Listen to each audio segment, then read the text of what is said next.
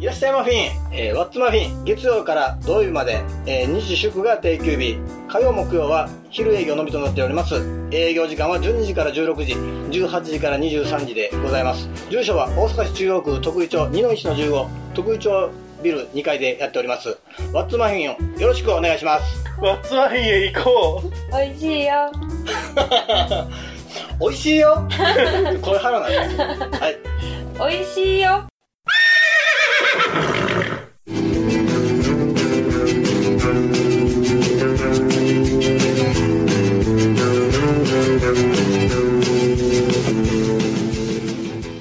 ープです、えー、今回のゲストは大喜利会で使われているライブハウスのオーナーでもありポッドキャストの大先輩でもあるブッチョ柏木さんです。よろしくお願いします。よろしくお願いします。えー、ね、大喜利のラジオが順調に進んでるんですね。進んでると言いますか、あの、まあまあもう、ポッドキャスト3年細々とやってたんですけれども、お休みしますという、というまあ僕自身がか、えー、関西でも、すごく南の方にいるんで、そうですね、山の中やもんな。山、あまあまあ、職場が山の中で、えー、っと、まあ白浜の近くっていう感じなんで 一応海寄りですね、海寄りなんです。はい。で、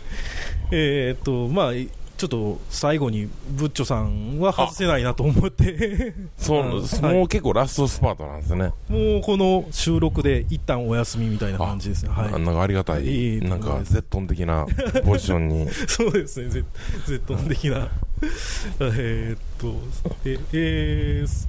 そしてまあ、ブッチョさんがオーナーの店では、まあ、通算、えー、4回大喜利会をさせていただいてまして。ああもう4回なんですね。そうですね。はい。えー、っと一番最初に言ったってはカレー屋さんだったです。はい。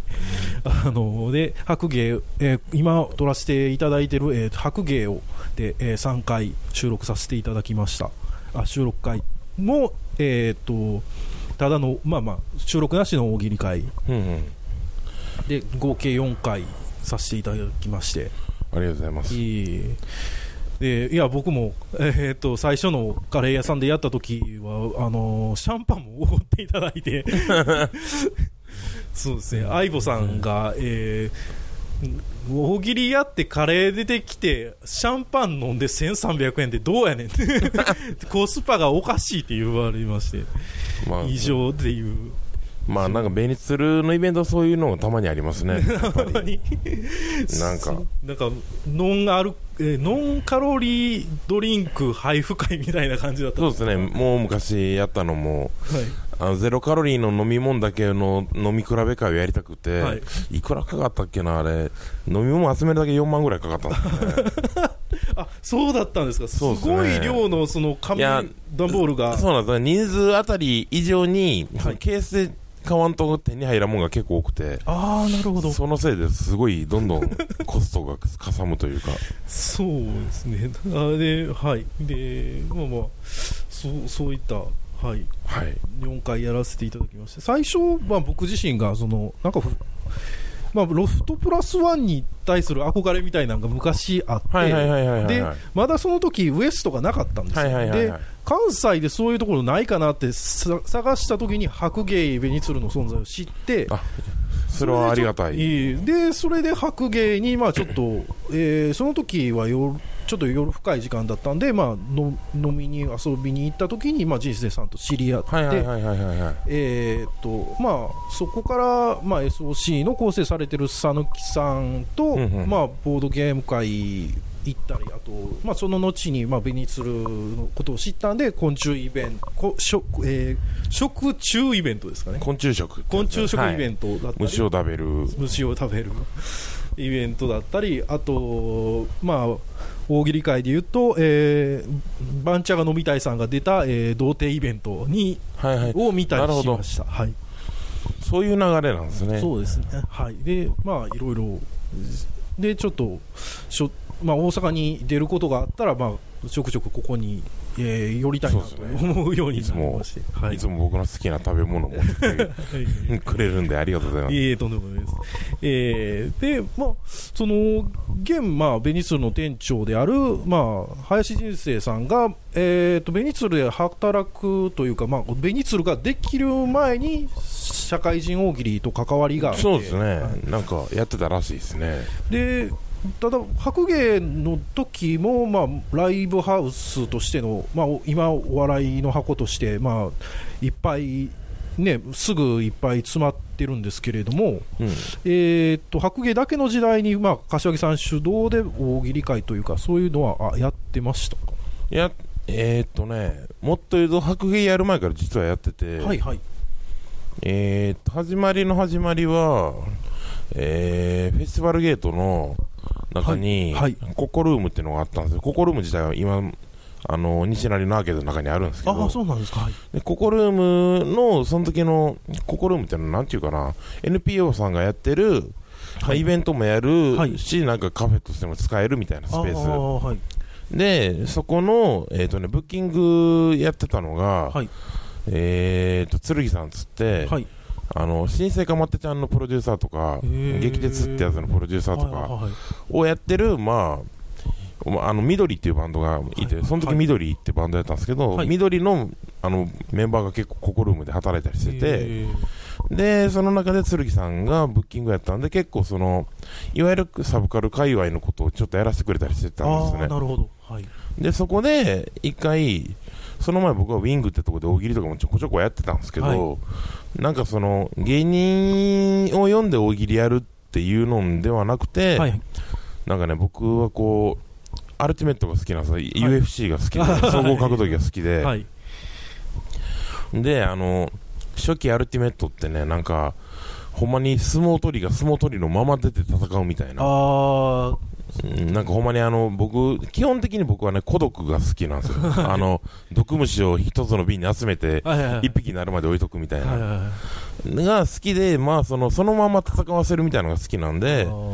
で、その時の企画で、えー、っと、まあ、山田ジャックさんとか、その剣さんとか、はいはい、あと赤犬のロビンさんとか、はいはい、秀夫さんを中心に、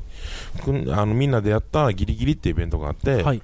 それは、コンセプトはガチンコで大喜利やるみたいな。はいで、ちょうどダイナマイト関西があったぐらい、始まったぐらいの時期で、そうですか、はい。で、なんか、僕はもともと大喜利は割と好きやったんで、はい、で、なんか、そのガチンコでやるっていうのを売りにした大喜利大会があって、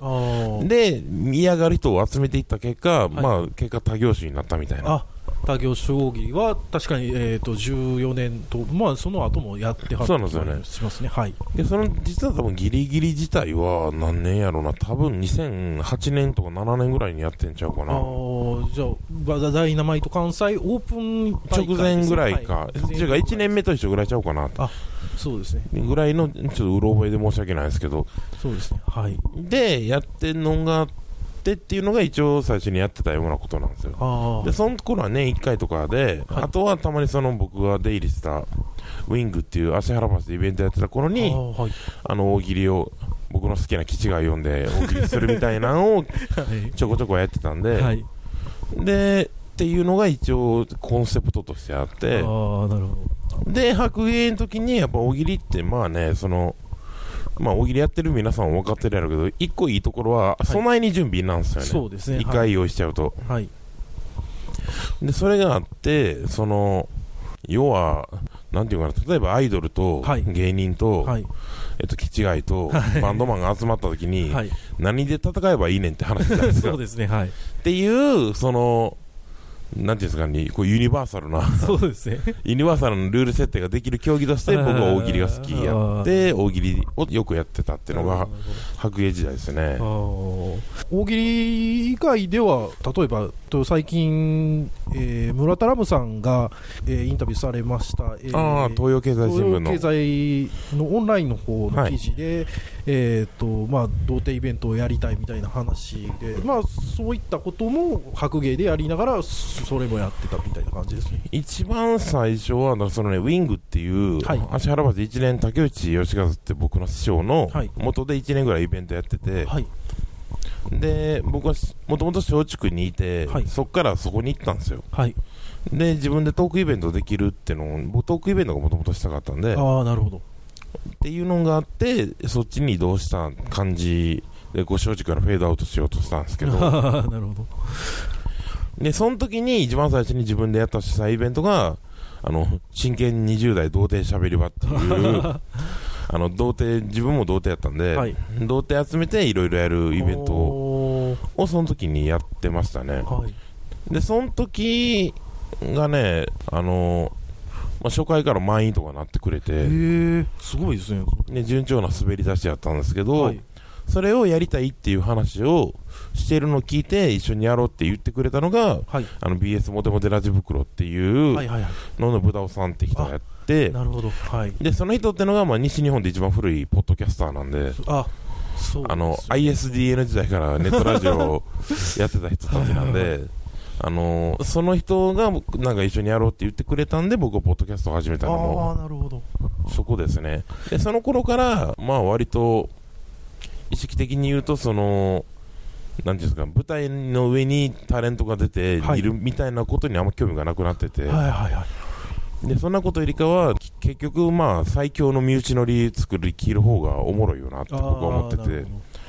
なんで、それを身内乗りっていうのをこの4人、5人ではなくて、まあ、ほんま100人ぐらいの規模の身内乗りが一番最終的に楽しいんではないかと。そうですね。いうことを思って、なんか、ファン100人じゃなくて、仲間を100人作る方向のイベントを作りたいなって方にシフトしていっ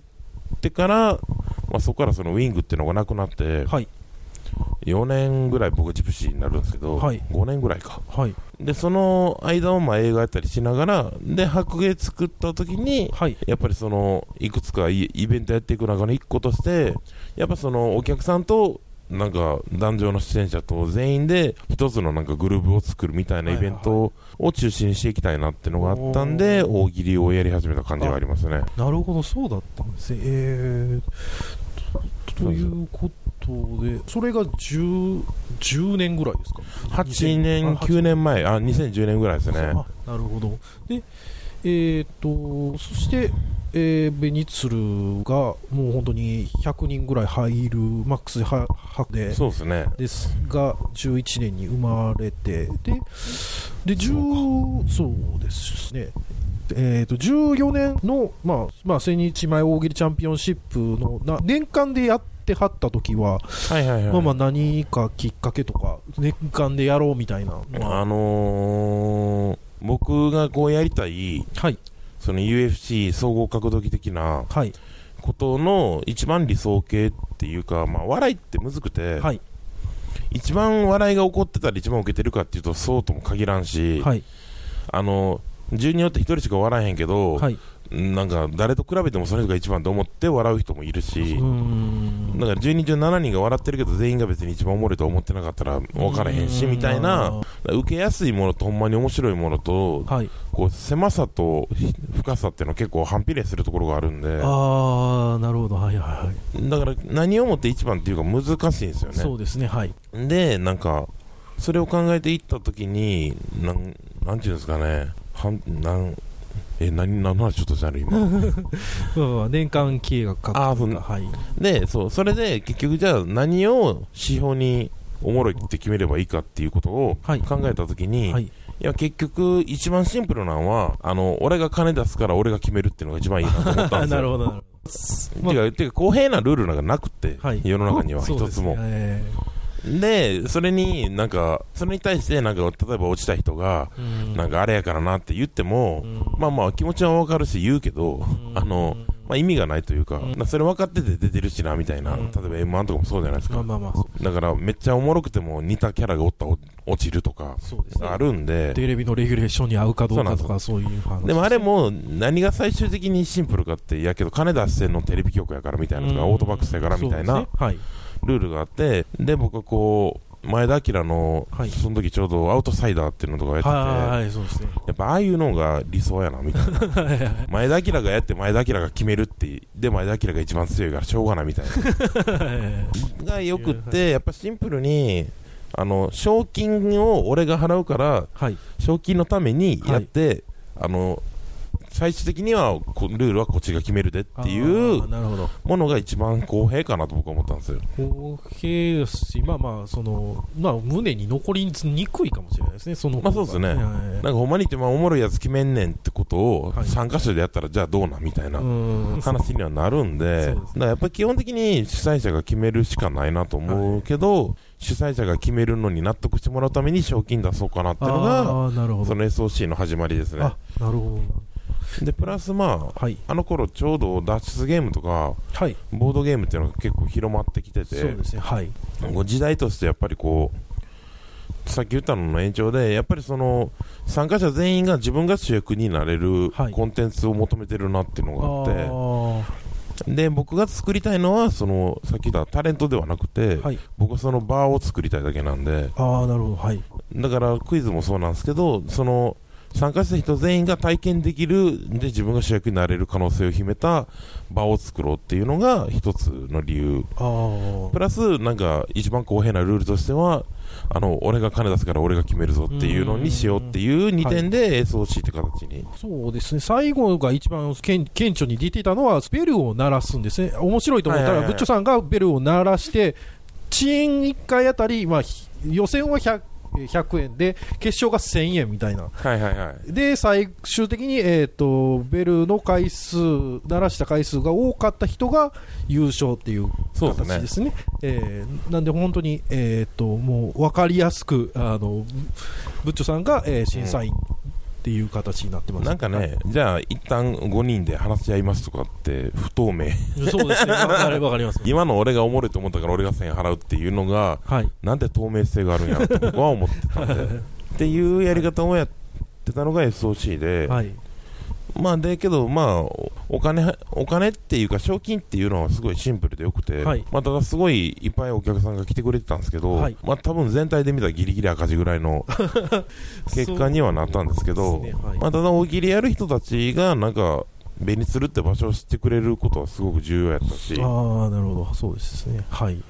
でなんか誰のもんでもなくしときたいんで便利するとか白衣っていうのは、はいはい、なんで全員のもんやし誰のもんでもない箱にしたいんでまあすごい良かったかなと、はい、なるほど。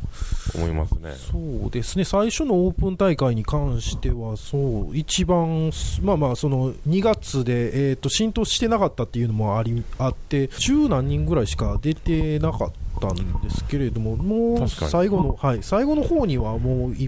一よキャンセル待ちとかがあって、いっぱいみたいな形になって、はい。でえーまあ、そこで一番集客があった水着下ネタ大喜利は何がきっかけで 思いついたんですかね、あのー、ちょうどその頃 FC2 とかを僕は始めたり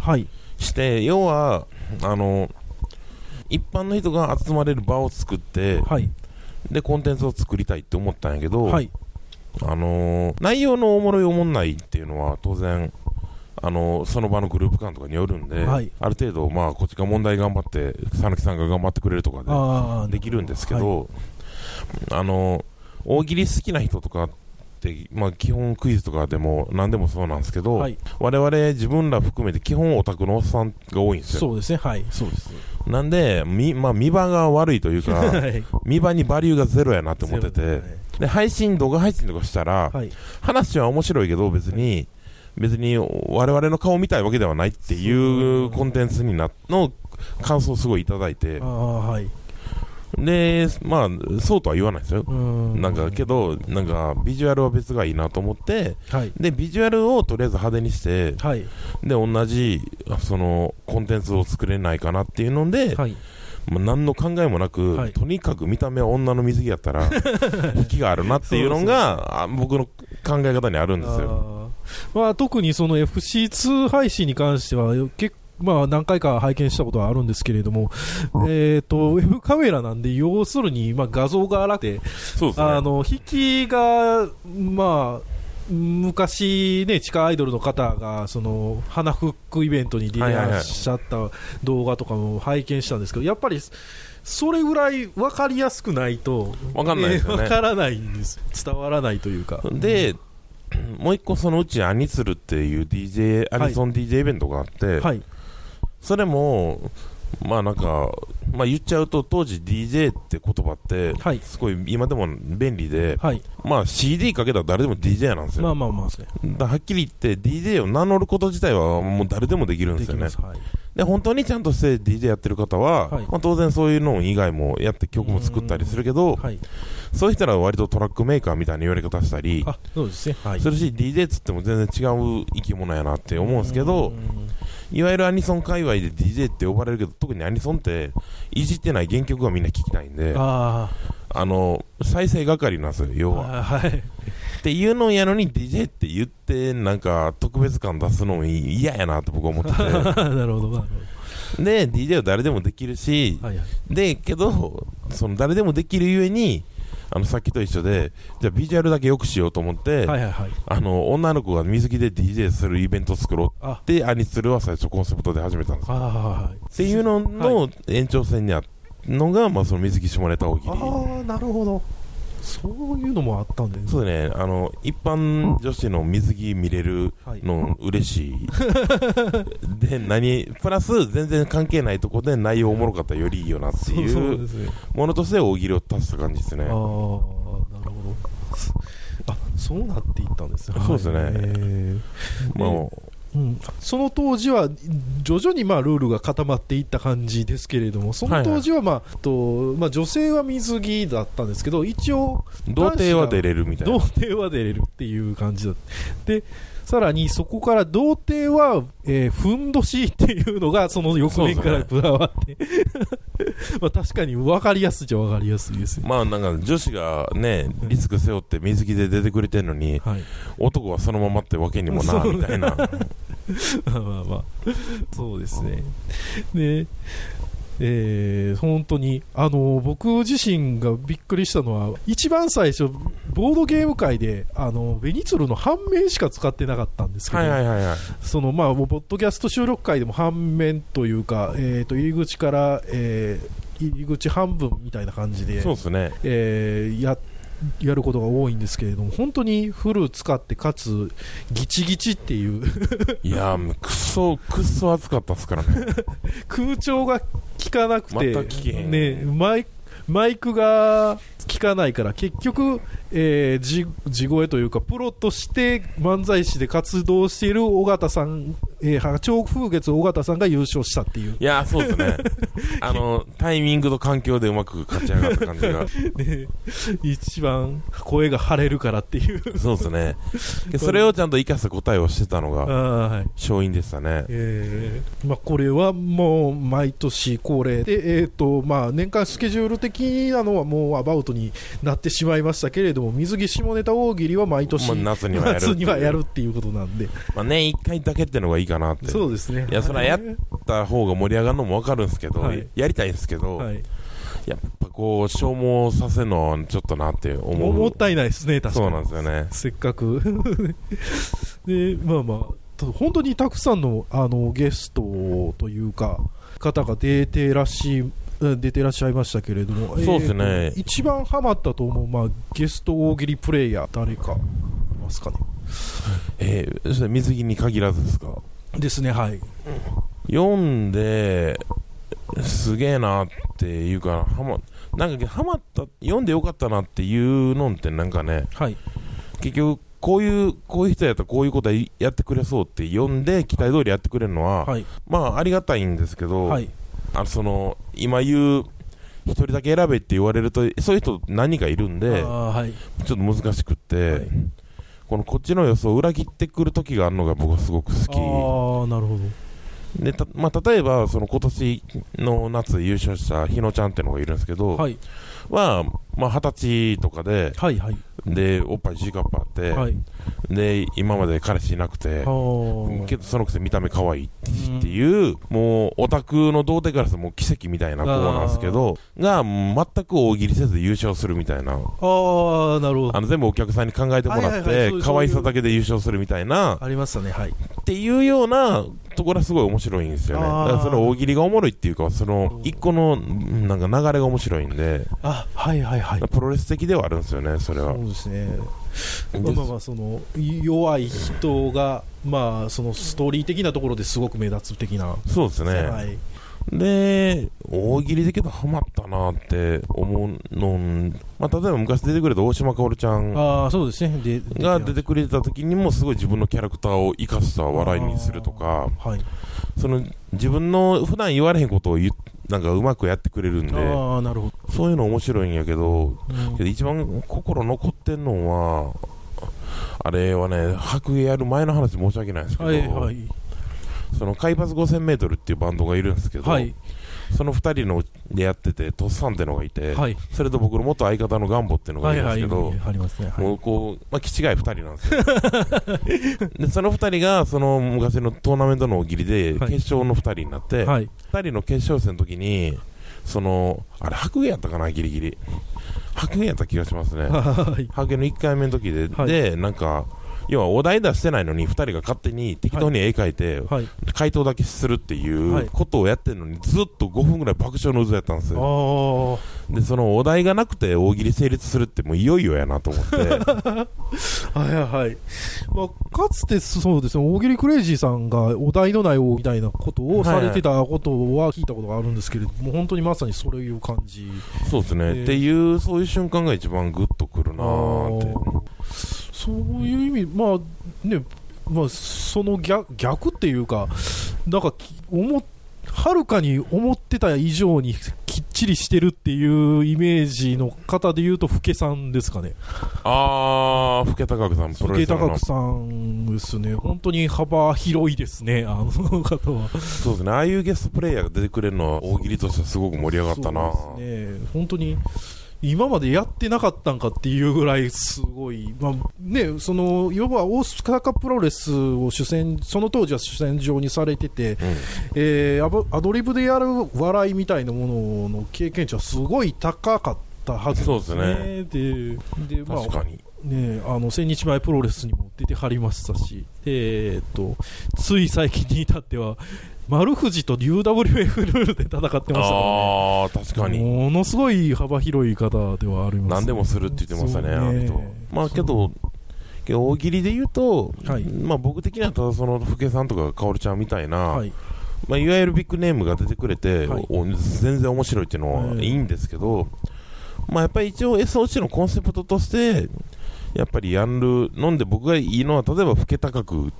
ていう僕らが高校とか中学から見てたプロレスラーの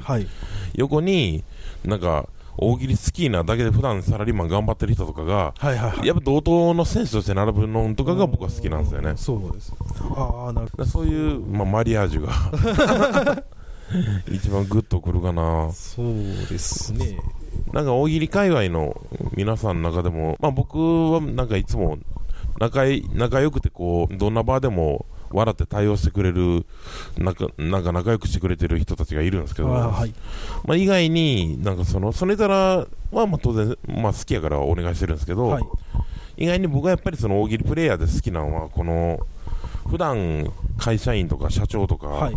真面目な仕事してる人らが、大喜利っていうとこに来てるからって言って、ちょけていいから、はい、ちょけてるっていうのが、はい、多分これ会社で普段言ってることで、滑ってることを大喜利で言って受けてるの、なんか、嬉しそうみたいなのがめっちゃ好きなんですよ。そうですね。僕が、まあ、一番最初にあの SOC を見て、まあまあ、始めるきっかけになったのが、はい、5月のご当地大喜利の時に、まあえーとなんですかね、会場で挙手してくれた人を最後のブロックを出しますよっていう形で、えー、平谷さん、ギャラさんで、えー、永久保存さんが出てたのかな、まあ、もう一人、誰かいらっしゃったかもしれないですけど、うん、えー、それで、その時に、えー、ブッチョさんがその、まあ、ゲスえー、解説でいらっしゃって MC でいらっしゃって、でその時にあの平台さんを見てあのゴルフの打ちっぱなしに行くような感覚で大喜利に出てはりますねみたいな、え ー、それがちょっと結構印象に残ってて僕も。あ確かに。うん。いいこと言いますね。僕もそれでああそんな軽い感じでいいんやっていうのがあって、うん結構それはあのやってみようかなって思う要因の言葉になってるんですよね、うん、あけどなんか、まあ、それでいいと思いますね、すね。はい、なんかその方がむしろいいと、そうそうですね。みんなね、この、まあ、舞台に対して言うことでもないんですけど、はい、なんかやるときにこう、アイデンティティかけすぎっていうのがあるんで、はいはいはい、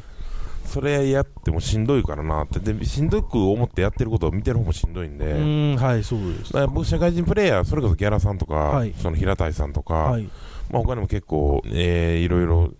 なんか、社長チームいるじゃないですか。はいはい。あんまり名前出すのもあれなんで出さないですけど。はい、っていう人らが、やっぱりその、なんていうのな、ある種スポーツ的にやってるのが一番やっぱりいいかなって。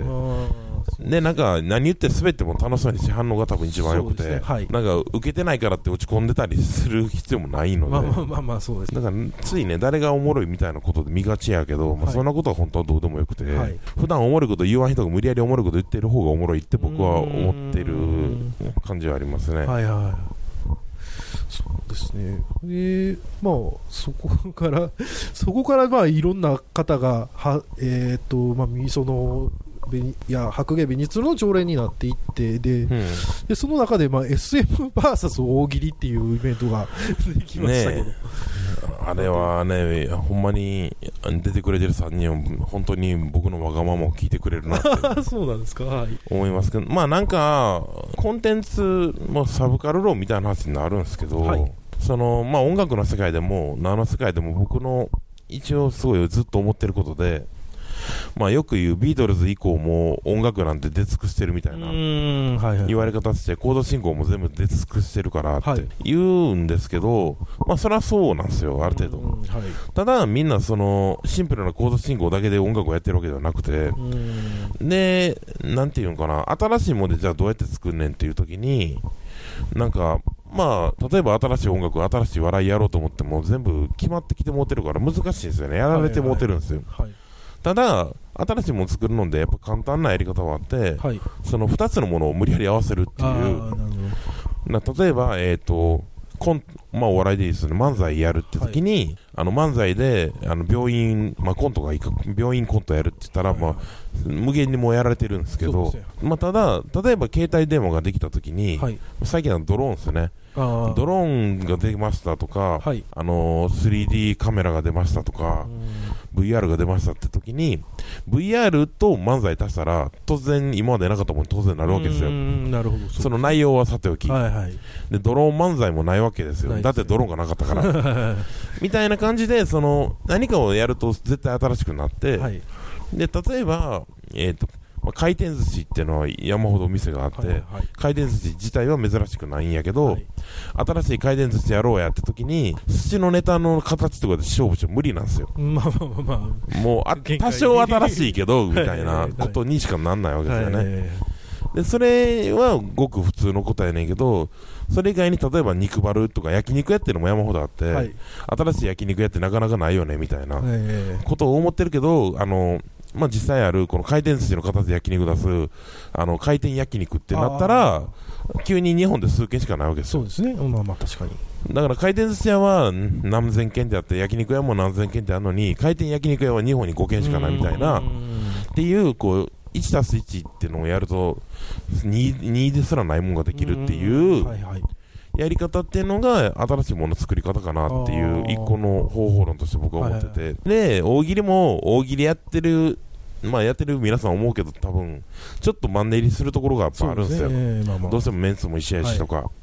い、で SM も同じマンネリを抱えてて、はい、で新しいコントをやってって言われた時に、はい、マンネリしてるコンテンツを2個ただ合わせるっていう ことをやった結果が SM 大喜利になるっていう。はい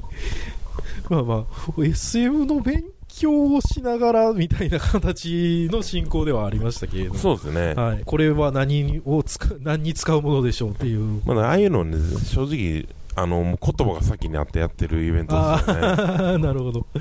今、企画先行というか、そういう感じですね。はい。はい、で、えー、今日保存さんと、まあ、えー、農水筋肉さん、はい、ジャスケさんが、えっ、ー、と、3人、えっ、ー、と、やってはって。で僕は、まあ、途中からいろいろやっていく中で。で保存さんがまあすぐ水になったところを、まあ、やらしい目で見てる方がまだ健全な気がして なんかいつの間にか農水さんのイベントになって童貞金箔師の絵の道になってしまそうなんですよね、はい、あれがちょっと今、まあ、難航してますね。そうですただ、えー、っと、えー、童貞イベントといいますか最近で言えば、えー、っと女 AV 女優さんの伊織涼子さん。あ伊織さんはい、はい。縛るっていうのを経験してはったなっていうのは覚えてそうですね、はい、なんかけど、まあやっぱり、まあ、似てるのは、結局、大喜利をやることで、今までなんか対外的に友達少なかった人が友達増えたりとか、はいはいはい、っていうのと一緒で、SM ってもう大喜利も基本的にコミュニケーションツールでしかないので、あなるほどっていう意味では、その大喜利強い人が SM を覚えたらモテるんじゃないかっていう実験なんです、あれは。なるほど。実験なんですね。そうなんですよ。まあだからそういう、そういう感じで、だからそういうなんかこうなれへんかなって方向性だけ見えるもんを投げで見たらどう着地するか楽しんでるところはありますよね。はいはい、ああ、なるほど。